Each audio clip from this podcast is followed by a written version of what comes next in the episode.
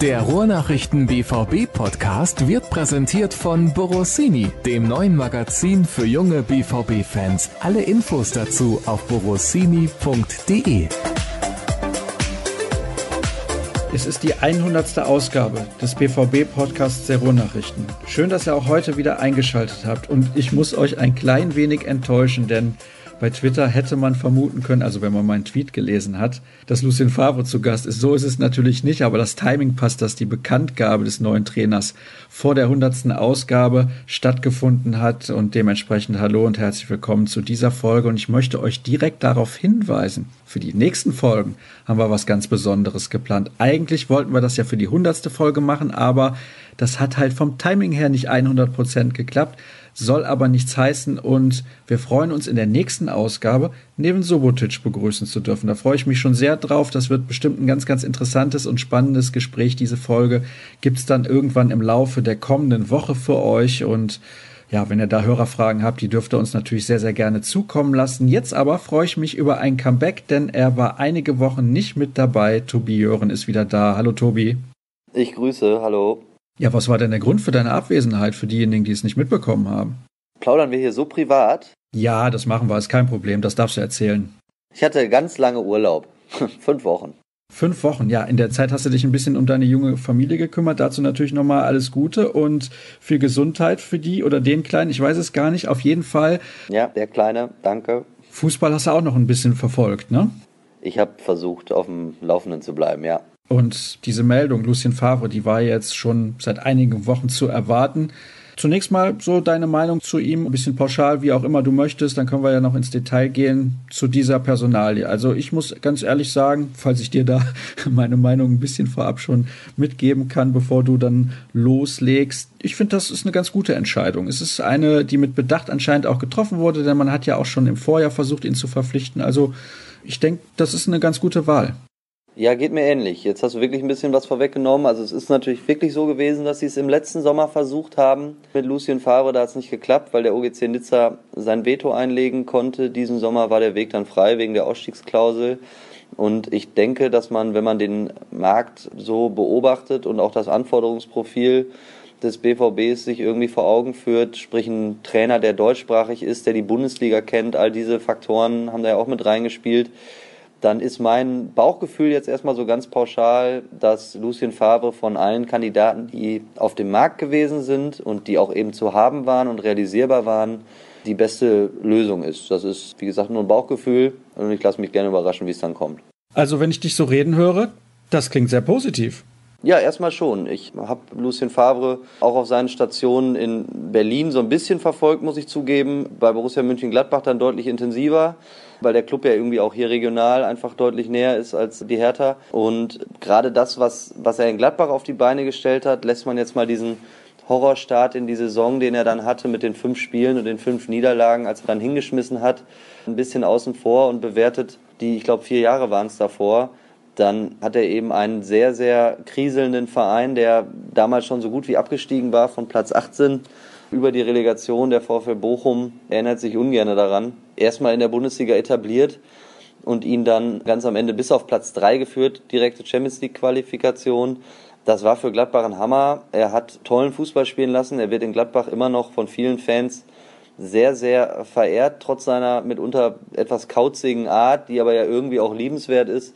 Also ich glaube, dass das gerade was die fußballerische Linie angeht, und ich habe gestern noch mit Michael Zorg telefoniert, der mir auch gesagt hat, was wir eigentlich erwarten, ist, dass die Mannschaft wieder mehr Struktur kriegt, dass die Mannschaft wieder einen klaren Plan entwickelt, den man auf dem Platz sehen kann, was ja in dieser Saison sehr, sehr häufig gefehlt hat dann glaube ich, dass Lucien Favre jemand ist, der das auf jeden Fall dieser Mannschaft zurückgeben kann, diesen verloren gegangenen Plan, diese verloren gegangene Struktur.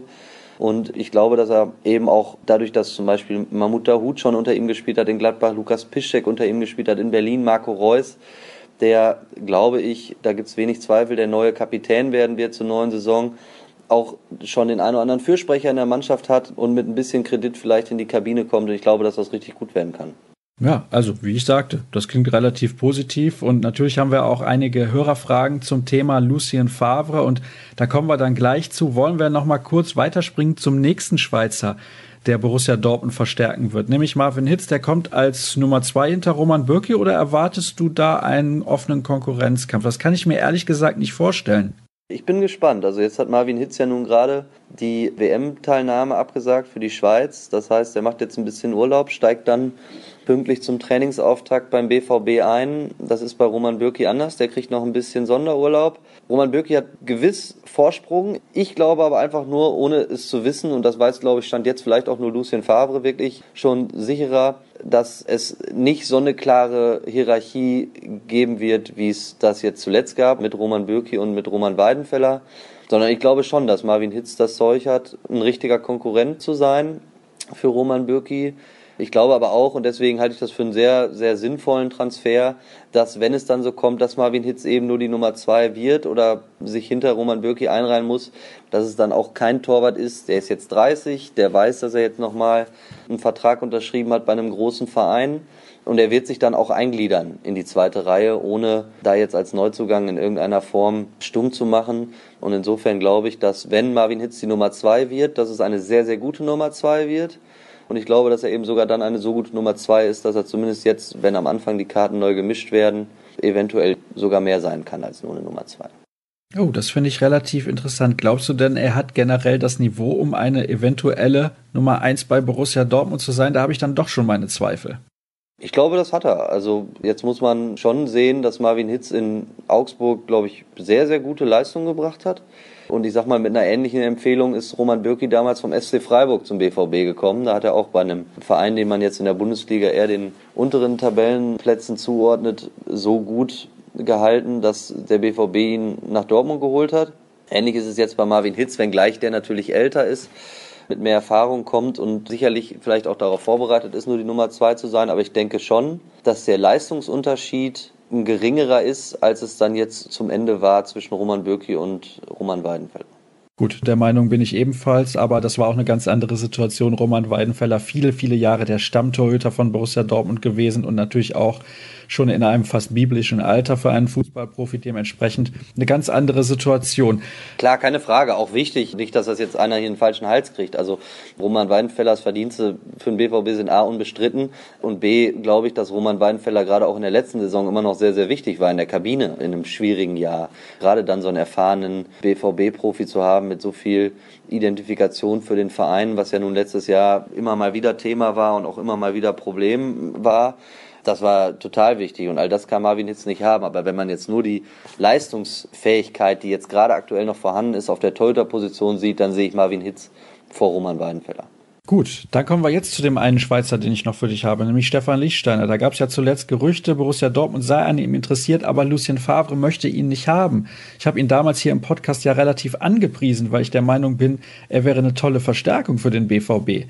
Das hat sich jetzt anscheinend dann ja zerschlagen. Ja, das hat sich zerschlagen und ich hätte mir das auch vorstellen können. Das hätte zumindest kurzfristig helfen können. Ich glaube aber, dass Lucien Favre schon ein Trainer ist und das wird sich zeigen, inwiefern das dann klappt, auch in so einem Umfeld, wie der BVB nun mal ein Umfeld hat. Und mit der ganzen Erwartungshaltung, die hier steht und die Aufbruchsstimmung, die jetzt erwartet wird und dann ja auch der kurzfristige Erfolg, der jetzt erwartet wird, dass Lucien Favre eigentlich ein Trainer ist, der lieber Spieler entwickelt, als, ich sag mal, 34-jährige Mentalitätsspieler noch hinten rechts in die Viererkette zu setzen. Das wird sich zeigen, wie da der Kader jetzt neu strukturiert wird, verstärkt wird, auch ein bisschen sicherlich entschlackt wird, um das mal so zu sagen, und inwiefern Lucien Favre dann da seine Handschrift deutlich werden lassen kann.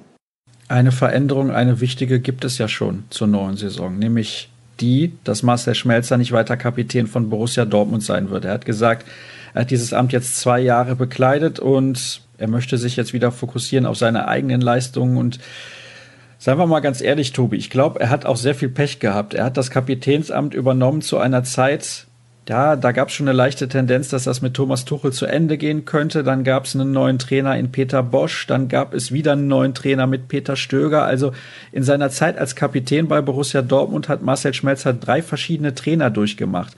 Und vielleicht auch die schwierigste Zeit der letzten Jahre, wenn man das mal ganz nüchtern betrachtet. Es ist sehr, sehr unglücklich für ihn gelaufen, denn wäre er vielleicht Kapitän gewesen zur Doublezeit damals, dann würden ihn alle in einem ganz anderen Licht sehen. Gut, das ist natürlich spekulativ. Insofern ist das so ein bisschen hätte, wäre, wenn. Aber Fakt ist, und da bin ich deiner Meinung, dass Marcel Schmelzer sicherlich jetzt in einem ganz schwierigen Jahr Kapitän war, dass er selber auch noch Probleme hatte mit Verletzungen. Das heißt, er konnte eigentlich nie so wirklich die Vorbereitungen mitmachen, musste dann immer reinspringen. Es wurde von ihm erwartet, dass er vorweggeht. Das hat er sportlich eigentlich, wenn man ehrlich ist, nicht geschafft oder so gut wie nie geschafft in der vergangenen Saison. Dafür hatte er eben, glaube ich, auch ein bisschen mit sich selbst zu kämpfen. Noch dazu war es einfach, und jetzt ist ja nun mal irgendwie aus Dortmunder Sicht Gott sei Dank ein Haken dran, eine gebrauchte Saison, jetzt endlich vorbei ist.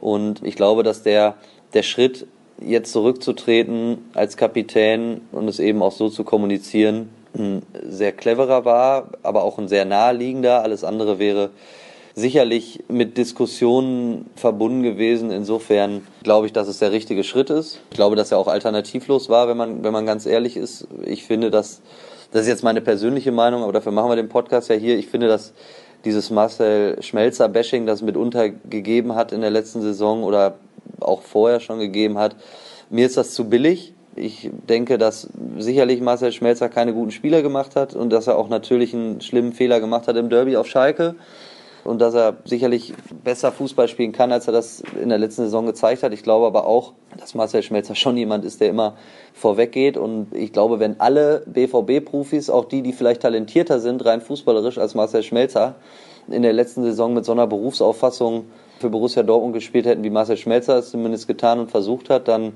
wäre die Saison vielleicht auch ein bisschen ruhiger verlaufen. Ich glaube, das gehört auch zur Wahrheit. Du hast gerade gesagt, es ist clever, das so zu formulieren, also zu sagen, er tritt von diesem Kapitänsamt zurück. Glaubst du, das hat er komplett freiwillig gemacht oder ist der BVB vielleicht auch auf ihn zugekommen und hat gesagt, pass auf, Schmeller, die Situation ist, wie sie ist. Wir brauchen da auch eine Veränderung nach außen, um frischen Wind irgendwie ein bisschen reinzubringen. Und Lucien Favre und Marco Reus haben natürlich auch ein sehr, sehr gutes und enges Verhältnis gehabt damals in Gladbach. Er hat ihn zum absoluten Topspieler weiterentwickelt dass das mit so einem Grund ist, warum das so zustande gekommen ist, wie es zustande gekommen ist? Will ich nicht ausschließen. Ich glaube schon allerdings auch, dass Marcel Schmelzer sich als Profi genügend selbst reflektiert, um dann auch zu merken, dass es jetzt an der Zeit ist, diesen Schritt zu gehen und das Amt niederzulegen. Kann sein, dass das Ergebnis von Gesprächen gewesen ist. Ich will aber auch nicht ausschließen, dass es wirklich seine eigene Entscheidung gewesen ist. Glaubst du denn, es wird ihm selbst sportlich gut tun, dass er nicht mehr so im Fokus steht? Ja, das kann schon sein, aber ich glaube, für Marcel Schmelzer gilt ja so ein bisschen das, was jetzt für viele beim BVB gilt, dass die nächste Saison fast nur besser werden kann. Wir haben gerade darüber gesprochen, Marcel Schmelzer hatte sicherlich nicht sein bestes Jahr, bei allen Gründen, die es dafür gibt. Und ich kann mir schon vorstellen, dass wenn er jetzt erstmal nur auf sich gucken und auf seine Leistung gucken kann, dass er dann hinten links eine größere Verstärkung sein kann, als er das jetzt in der vergangenen Saison teilweise nur war. Und dann werden wir ja auch noch abwarten müssen, wer da neben ihm zur Verfügung steht für diese Position. Zuletzt hat ja Manuel Akanji dort gespielt, Rafael Guerrero in Hoffenheim. Und ja, ja, Niklas Beste, da gibt es ja Hörer, die schon fragen, warum bleibt er nicht oder sollte der bleiben? Weil der wäre ja auch noch eine Option auf dieser Position, aber da sprechen wir gleich drüber. Denn es gab ja noch ein Testspiel, das möchte ich nicht unterschlagen, gegen den FC Los Angeles. 1 zu 1 hat man dort gespielt durch ein spätes Ausgleichstor von Maximilian Philipp. Es war auch das letzte Spiel von Roman Weidenfeller im Trikot von Borussia Dortmund. Also einen Sieg hat man ihm da zum Abschied nicht nochmal schenken können. Allerdings, ich bin ganz ehrlich, ich habe das Spiel nicht gesehen, denn man hätte ja um 4 Uhr deutscher Zeit mitten in der Nacht aufstehen müssen, um sich diese Partie anzusehen. Ich habe nur gelesen, es soll nicht die allerbeste Leistung gewesen sein, aber vielleicht auch nachvollziehbar nach einer langen Reise nach Los Angeles und ja, gut kann man sich dann vielleicht auch schenken, so ein Spiel, meiner Meinung nach, aber ist nur meine persönliche Meinung. Dann kommen wir dann War jetzt übrigens zu den auch das letzte Spiel von Peter ja. Stöger, wenn ich das, weil du jetzt gerade Roman Weidenfeller explizit, das sollte, glaube ich, an dieser Stelle nicht vergessen werden, weil bei allen Kritikpunkten, die es an Peter Stöger gab, sein Projekt ist jetzt zu Ende und er hat es ja mit Ach und Krach, aber er hat es nun mal zu einem erfolgreichen Ende geführt. Der BVB spielt nächstes Jahr in der Champions League. Ich glaube, das war das Maximale der Gefühle, was in den vergangenen zwölf Monaten Bundesliga-Fußball oder zehn Monaten Bundesliga-Fußball für den BVB möglich war am Ende. Das hat er rausgeholt. Und dann sollte man jetzt bei aller Vorfreude auf Lucien Favre nicht vergessen, dass Peter Stöger zumindest sein vorgegebenes Ziel und seine Aufgabe am Ende erfolgreich erfüllt hat. Ja, über das Wie können wir natürlich jetzt streiten, aber wir haben lang genug über Peter Stöger gesprochen in den letzten Wochen und nun ist Lucien Favre ab 1. Juli dann ja auch offiziell der neue Trainer des BVB und dementsprechend ist das Vergangenheit, genau wie die Karriere von Roman Weidenfeller bei Borussia Dortmund. Da gibt's ja dann Anfang September noch ein Abschiedsspiel für ihn und ich nehme an, wie damals bei DD wird da auch die Hütte komplett voll sein. Dann können wir das da auch noch mal ein bisschen länger zum Thema machen. Vielleicht haben wir dann auch die Chance, mal Roman Weidenfeller in den Podcast einzuladen. Das ist ja auch eine ganz nette Geschichte. So, und jetzt kommen wir zu den Hörerfragen. Und da haben wir folgende, direkt ein paar Personalien. Eine Frage von Walter, die ist schon einige Wochen alt, aber jetzt glaube ich, passt sie relativ gut. Er hat drei Namen für dich und ich bin mal gespannt, welche davon du kennst, vor allem. Das ist die erste. Und ob du uns zu diesen Namen auch was sagen kannst. Ja, dann sage ich jetzt einfach, dass ich alle drei nicht kenne und dann ist gut, oder? Ja, das wäre die einfachste Variante. Aber der erste, den könntest du vielleicht kennen, der spielt nämlich in Mainz. Ich bin mir nicht ganz sicher, wie man den Nachnamen ausspricht. Auf jeden Fall Jean-Philippe und dann, ich glaube, Gbamin. Ist das so richtig, so ungefähr? Ist auf jeden Fall ein Mittelfeldspieler. Im defensiven Mittelfeld hat er gespielt. Den kenne ich zumindest schon mal. Sehr gut. Ist das ein Spieler für Borussia Dortmund von seinen Qualitäten her? Sagen wir es mal so.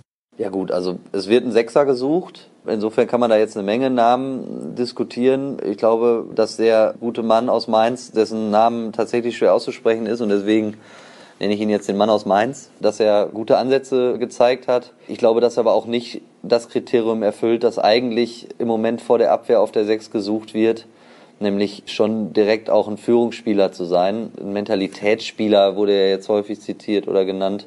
Ich glaube, dass das eben auch eher ein Spieler ist, der in die Kategorie fällt, sehr talentiert, absolut entwicklungsfähig, würde auch ein Stück weit, glaube ich, zu der Philosophie von Lucien Favre passen. Allerdings, glaube ich, ist das Anforderungsprofil, das beim BVB gerade gestellt wird, eigentlich ein anderes. Okay, das ist relativ interessant, diese Aussage. Und dann nenne ich dir einfach nochmal die anderen beiden Namen. Der eine ist Diade Samaseku von Salzburg, 22 Jahre alt, Mittelfeldspieler, gleiche Position. Und dann noch Jean-Michael Seri, der spielt in Nizza, also zumindest aktuell noch.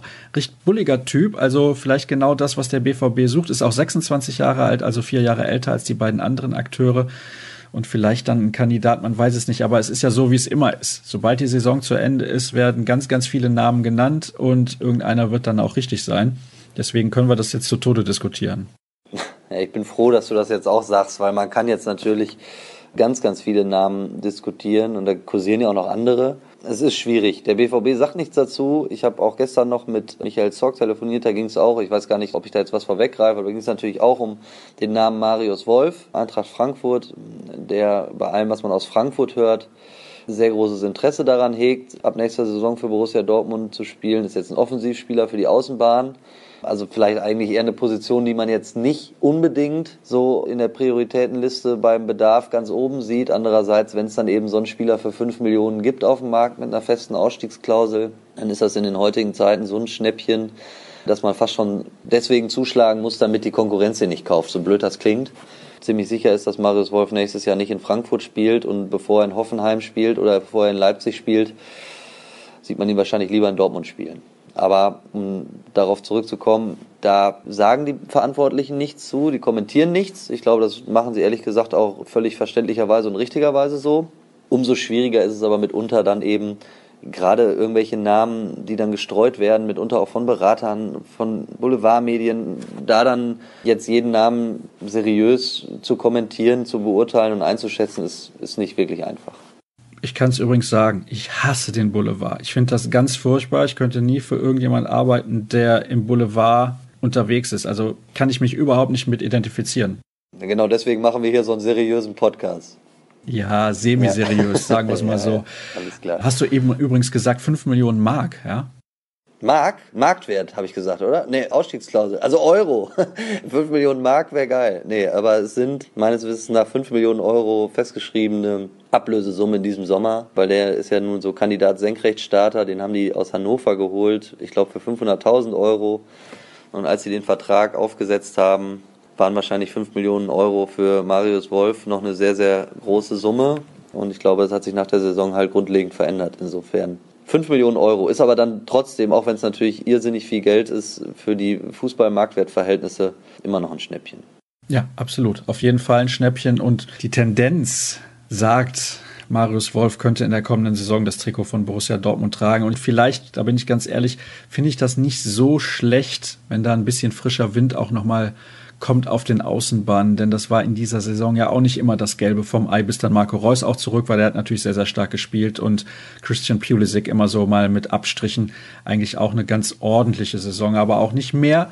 Und dementsprechend Marius Wolf vielleicht sogar der beste Akteur von Eintracht Frankfurt in dieser Saison. Da haben ja viele definitiv auf einem ganz guten Niveau agiert. Und ja, das wäre die Frage von René gewesen, welche Meinung wir zu Marius Wolf haben. Das hat Tobi also dann schon beantwortet und René hat noch eine weitere Frage. Also nur dann, vielleicht ja. das noch als Einschub, weil ich, wie gesagt, gestern das Glück hatte, Michael Zorc am Telefon zu erreichen. Also bestätigt hat er, das macht er aber, wie gesagt, generell nicht, aber wollte er nicht. Also insofern, ich glaube, dass es zumindest noch mit Vorsicht zu genießen ist, auch wenn vieles darauf hindeutet, dass es klappen könnte. Ein Dementi klingt anders. So kann man das dann formulieren, ja. Ja, so machen das die Medien gerne. Gut. Auf jeden Fall hat René noch eine weitere Frage. Favre ist die sinnhafteste Lösung, da er ja 2017 schon Kandidat Nummer eins war. Wie sehr waren Sammer und Kehl mit eingebunden in diese Verpflichtung und hat man Reus Meinung eingeholt? Also, dass man darüber mit Marco Reus gesprochen hat, das ist, glaube ich, glasklar. Das liegt auf der Hand. Bei Sammer und Kehl ist das immer so die Frage. Wie sehr sind die bereits eingebunden gewesen? Was glaubst denn du, seit wann wirklich diese beiden Personen, nämlich Sammer und Kehl, schon ihren Senf mit dazugeben, weil wenn auch dann gesagt wird, ab 1.7. offiziell, aber ich meine, man spricht ja schon vorher mit denen auch über Personalien. Ja, also eingebunden waren die unter Garantie. Gespräche haben schon stattgefunden, finden auch schon statt. Offiziell startet die Zusammenarbeit dann ab dem 1. Juli. Aber nein, da sind schon Meinungen ausgetauscht worden. Am Ende die Entscheidung, das hat ja Aki Watzke auch jetzt bei einem längeren Interview mit Schwarz-Gelb nochmal gesagt, bei aller Diskussion, die Entscheidung, die sportliche Entscheidung trifft am Ende Michael Zorg und Hans-Joachim Watzke segnet sie dann ab, aber zumindest die Meinungen sind mit einbezogen worden und genauso wie du es sagst, also mit Marco Reus ist da im Zuge der äh, Vertragsverlängerung in der Rückrunde mit Sicherheit drüber gesprochen worden. Ich will nicht so weit gehen, dass es Marco Reus zur Voraussetzung gemacht hat, dass Lucien Favre ab nächster Saison Borussia Dortmund Trainer wird, damit er verlängert. Aber ich denke schon, dass er mit Nachdruck zumindest eine Empfehlung ausgesprochen hat für seinen alten Trainer aus Gladbacher Zeit. Das ist schön formuliert. Dann kommen wir zur Frage von Maxim. Also er hat gleich mehrere Fragen. Und die erste beschäftigt sich mit Erik Durm und Sebastian Rode, inwiefern weiter mit denen geplant wird. Ja, die sind leider das muss man aus Sicht der Spieler definitiv so sagen, ständig verletzt. Da können sie ja auch nur bedingt was dafür, aber irgendwann muss man halt mal dann einen Schlussstrich ziehen. Ich denke insbesondere bei Erik Durm. Ich meine, da läuft der Vertrag auch aus. Ja, da deutet vieles darauf hin. Das war ja im letzten Sommer eigentlich auch schon die Idee. Da ist der Wechsel nach Stuttgart dann in letzter Sekunde gescheitert an, an medizinischen Hürden. Jetzt war es für beide Kandidaten, die du gerade genannt hast, sowohl für Erik Durm als auch für Sebastian Rode, ja, eine Saison, die man eigentlich noch nicht mal als gebrauchte Saison bewerten kann, sondern einfach als eine, eine ja, ich weiß gar nicht, wie man das, wie man ja, eine verpasste Saison. Also sie haben ja einfach fußballerisch nicht stattgefunden. Insofern werden jetzt bestimmt beim neuen Trainer die Karten neu gemischt und vielleicht gibt es diese, diese Haltung, dass sich jeder mal präsentieren darf. Aber es sind sicherlich zwei Kandidaten, die den Verein im Sommer verlassen könnten. Erik Durm übrigens Weltmeister 2014, haben einige vielleicht schon vergessen, jetzt wo die nächste Weltmeisterschaft kurz vor der Tür steht. So schnell kann das gehen. Sehr, sehr schade, weil ich finde, er hatte tolle Ansätze und es wäre schön gewesen, ihn mal dauerhaft im Trikot von Borussia Dortmund spielen zu sehen. Und dann die nächste Frage. Ja gut, welche Spieler werden gehen, welche kommen, das könnten wir jetzt nicht genau sagen. Wäre es für Dortmund nicht besser, wenn Jan Niklas Beste bleiben würde? Naja, sagen wir es mal so. Also der Plan muss ja auch der sein, mal wieder jemanden aus dem eigenen Stall zu den Profis zu bekommen. Da haben wir auch in vergangenen Podcasts schon drüber gesprochen.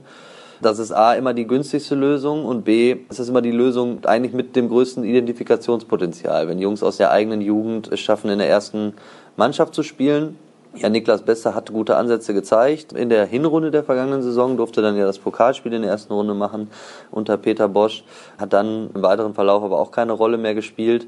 Ich glaube, dass Lucien Favre, der ja nun mal schon dafür bekannt ist, dass er eben gerne Spieler entwickelt, junge Spieler entwickelt. Ich habe es eben kurz angerissen. Mahmoud Dahoud hat damals in Gladbach unter ihm den Sprung aus dem Juniorenbereich in die Profimannschaft geschafft. Der wird sich sicherlich den einen oder anderen talentierten Nachwuchskicker des BVB angucken und mal gucken, ob er dann das Vertrauen entwickelt in den Spieler, dass er ihm zutraut, auch in der ersten Mannschaft zu helfen. Ich glaube, dass es aber tatsächlich zu früh ist, das jetzt hier zu prognostizieren, weil dafür muss man dann sicherlich die Vorbereitung erstmal auf sich wirken lassen. Dann die nächste Frage kommt von Patrick. Wie könnte die Spielweise unter Lucien Favre aussehen und passt der Kader zu seiner Spielweise? Ist ein Stürmertyp wie Batshuayi hierfür überhaupt notwendig? In Klammern Reus als Spitze. Ja, will ich nicht ausschließen. Also der hat schon in Gladbach mitunter richtig, richtig attraktiven, schnellen Fußball spielen lassen mit einer hohen taktischen Flexibilität. Da gab es dann Ballbesitzphasen, es gab aber auch immer mal wieder Phasen, wo man irgendwie mehr auf Umschaltmomente gesetzt hat. Ich glaube, dass ein richtiger Stürmer definitiv im Kader stehen sollte, einfach um eben die Möglichkeiten auch während eines Spiels reagieren zu können, zu erhöhen. Ob der jetzt in jedem Spiel von Anfang an unbedingt in der ersten Elf zu finden ist, das wird sich zeigen. Aber ein richtiger Stürmer, der sollte es, glaube ich, bitte sehr schon sein. Das glaube ich auch, alleine um die gegnerische Abwehr da physisch ein bisschen vor Probleme zu stellen. Pierre schreibt, ich empfehle sehr die Elf-Freunde-Analyse zum Spielstil von Lucien Favre. Glaubt man dieser, dann erwartet uns ein klarer und flexibler Ballbesitzfußball, aber ohne extreme Pressing-Elemente. Passt das zum Kader und wird damit seine Frage, ob Mentalitätsspieler passen, erneut wichtig? Boah, das war jetzt eine Menge. Also ich versuche jetzt die Frage nochmal kurz zu kapieren. Also der erste Teil ja, habe ich ja, glaube ich, gerade ähnlich umrissen. Flexibler Ballbesitz, Fußball. Es wird Pressingphasen geben, es wird aber eben auch Phasen geben, wo man mal tiefer steht und auf Umschaltmomente sitzt. Das wird auch vom Gegner abhängen. Also da in dieser Hinsicht ist, ist Lucien Favre schon so ein, so ein Tüftler, der da auch versucht, für jeden entsprechenden Gegner die besten Lösungsansätze zu finden. Insofern, also das, was Michael Zorg auch gesagt hat, mit klarer Struktur, klarem Plan. Ich glaube, das wird der Mannschaft schon an die Hand gegeben. Und jetzt die Frage nach den Mentalitätsspielern, jetzt mit dem Spielstil in Verbindung gebracht. Das schwimme ich jetzt gerade so ein bisschen, aber in meiner Vorstellung ist es so, dass man, glaube ich, völlig unabhängig vom Spielstil Führungsspieler in jeder Fußballmannschaft gebrauchen kann. Also ich glaube, dass das System jetzt in meiner Einschätzung unabhängig davon ist, ob man Führungsspieler braucht oder nicht, falls das die Frage war und ich die richtig verstanden habe.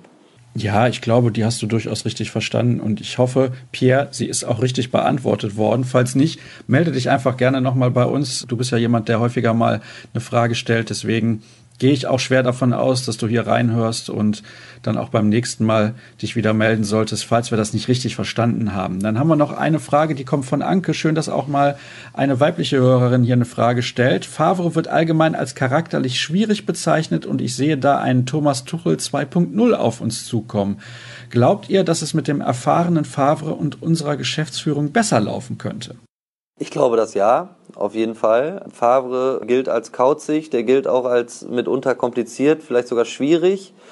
Sicherlich richtig. Ich glaube aber, dass die Zusammenarbeit sowohl in Berlin als auch in München-Gladbach gerade in München-Gladbach habe ich es eben, eben sehr verfolgt mit Max Eberl, dass sie schon auf einer hohen Vertrauensbasis war was bei Favre anders ist als bei Thomas Tuchel, ohne dass ich jetzt da mich aus dem Fenster lehnen will und jetzt hier en Detail irgendwelche Charaktere miteinander vergleichen will. Ich glaube, das ist schwierig und das kann sich eigentlich auch keiner der Reporter wirklich anmaßen. Aber also bei Lucien Favre ist es so, dass er mitunter sehr, sehr viele Zweifel hegt. Sei es an seiner eigenen Arbeit, sei es an sportlicher Qualität. Das ist das, was man immer wieder hört. Also es gibt Geschichten aus Berlin, dass Lucien Favre in letzter Sekunde Transfers verhindert hat, obwohl die Verträge eigentlich schon ausgearbeitet waren, damals noch unter Dieter Höhnes. Und Lucien Favre dann gesagt hat, ja, okay, machen wir. Und in letzter Sekunde gesagt hat, nee, hm, brauche ich doch nicht. Ähnlich war es in Gladbach, da wollte er, bevor er dann hingeschmissen hat, auf eine sehr unrühmliche Art und Weise, das gehört so weit dazu. Er hat ja dann damals nach den fünf Niederlagen seinen Rücktritt über die Presse verkündet und die Verantwortlichen, allen voran Max Eberl, da in so einer englischen Woche vor vollendete Tatsachen gestellt. Also der ist schon mitunter kauzig und, und vielleicht auch schwierig. Aber das hat dann eher auch was mit Zweifeln zu tun. Und da würde ich jetzt mal sagen, ist auf jeden Fall ein großer Unterschied zu Thomas Tuchel. Also zweifelnd habe ich den jetzt nicht so häufig erlebt. Eher im Gegenteil, ich glaube, dass es eine sehr, sehr große Selbstüberzeugung bei Thomas Tuchel gibt, was vielleicht total wichtig ist als so guter Trainer und der Erfolg gibt ihm ja recht, jetzt darf er Paris trainieren. Aber ich glaube, dass man jetzt nicht partout, nur weil beide als, als mitunter kauzig oder eben auch schwierig gelten, vergleichen kann und sagen kann, dass Favre ein Tuchel 2.0 ist. Ich glaube, dass es da schon große Unterschiede gibt. Auch wenn beide im Umgang mitunter nicht einfach sein müssen. Ich weiß nicht, ob du das mitbekommen hast. Pressekonferenz am Anfang direkt auf Französisch von Thomas Tuchel. Nicht schlecht. Ja, ja, also das hat er drauf. Ich habe auch das lange Interview mit Sky gesehen und das hat er in Dortmund auch immer gut hingekriegt. Also ob es Pressekonferenzen waren mit guten, klaren Aussagen, sei es in Interviews vor der Kamera, da hat Thomas Tuchel sich schon immer blendend verkauft in Dortmund bis zum Schluss. Glaubst du, Julian Weigel hat schon einen Französischkurs gebucht? Das weiß ich nicht. Ich habe mit Julian Weigel nicht darüber gesprochen. Ich weiß auch nicht, ob Julian Weigels Französisch besser ist als meins, aber meins ist auf jeden Fall sehr überschaubar. Und du hältst das für ausgeschlossen, dass er in der kommenden Saison das PSG-Trikot trägt? Nein, also für ausgeschlossen halte ich gar nichts und erst recht nicht bei Paris Saint-Germain. Also die Summen, die da im Spiel sind, die da gezahlt werden für Spieler, sei das nun Neymar oder Mbappé oder sonst wer. Also ich glaube, wenn Paris Saint-Germain kommt mit Thomas Tuchel und gegebenenfalls Julian Weigel unbedingt haben will und dann entsprechend das Portemonnaie öffnet, dann also halte ich gar nichts für ausgeschlossen. Ich habe allerdings bisher, um ehrlich zu sein, auch noch nichts in die Richtung gehört, dass sich da irgendwas anbahnt. Insofern will ich das jetzt hier auch nicht irgendwie befeuern, sondern ich will es einfach nur nicht ausschließen, weil ich glaube, dafür ist es jetzt gerade noch ganz früh. Paris hat gerade einen Trainer vorgestellt, Borussia Dortmund hat einen Trainer verkündet, der erst im Juli vorgestellt wird. Dann wird angefangen zu trainieren und zu arbeiten und dann werden sich die Kader entsprechend anpassen und verändern. Insofern sollte man das abwarten. Aber ich habe nichts, nichts dergleichen gehört, dass es konkretes Interesse aus Paris an Julian Weigel gibt. Was nicht heißt, dass das noch passieren kann. Ja, das stimmt natürlich. Ich fände es auf jeden Fall sehr, sehr fahrlässig, wenn man Julian Weigel verkaufen würde. Das ist ein Spieler mit enorm viel Potenzial, der noch relativ jung ist und sich, glaube ich, in seiner Zeit bisher beim BVB ein ganz gutes Standing erarbeitet hat, nicht nur innerhalb des Vereins, sondern auch im Umfeld und natürlich auch bei den Fans. Haben wir noch irgendwas? Also ich weiß es nicht. Ich warte, welche Fragen auf mich zurollen. Ja, dann soll es das im Prinzip gewesen sein. Ich habe keine mehr, also zumindest keine Hörerfrage mehr. Und dann gibt es abschließend noch den Hinweis, dass wir nicht nur in der nächsten Ausgabe, wie ich zu Beginn schon gesagt habe, Neven Subotic begrüßen, sondern demnächst auch den Trainer der zweiten Mannschaft, Jan Sievert. Ich glaube, das ist auch mal relativ interessant, sich mit jemandem zu unterhalten, der ja auch noch relativ jung ist. Ich glaube, er ist 35 Jahre alt und welche Ziele und welche Perspektiven er so für sich auch sieht in den nächsten Jahren. Vielleicht nicht nur bei Borussia Dortmund, sondern irgendwann auch mal woanders, wie er die Saison bewertet in der zweiten Mannschaft und wie sein Kontakt auch ist zur Geschäftsführung und so weiter, wie er da auch eingeplant ist, beziehungsweise involviert, besser gesagt, was die Einbindung angeht von Spielern der zweiten Mannschaft, dann auch bei den Profis und so weiter. Also ich glaube, das wird auch relativ interessant und nächste Woche, wie gesagt, Neven Subotic bei uns im Interview. Da freue ich mich schon ganz besonders drauf. Tobi Jören findet ihr bei Twitter unter Tobi Jören. Mich findet ihr dort unter Sascha Staat, die Ruhrnachrichten unter rnbvb oder wie gehabt natürlich unter ruhrnachrichten.de. Das war's für Episode 100. Nächste Woche sind wir wieder für euch da. Bis dann.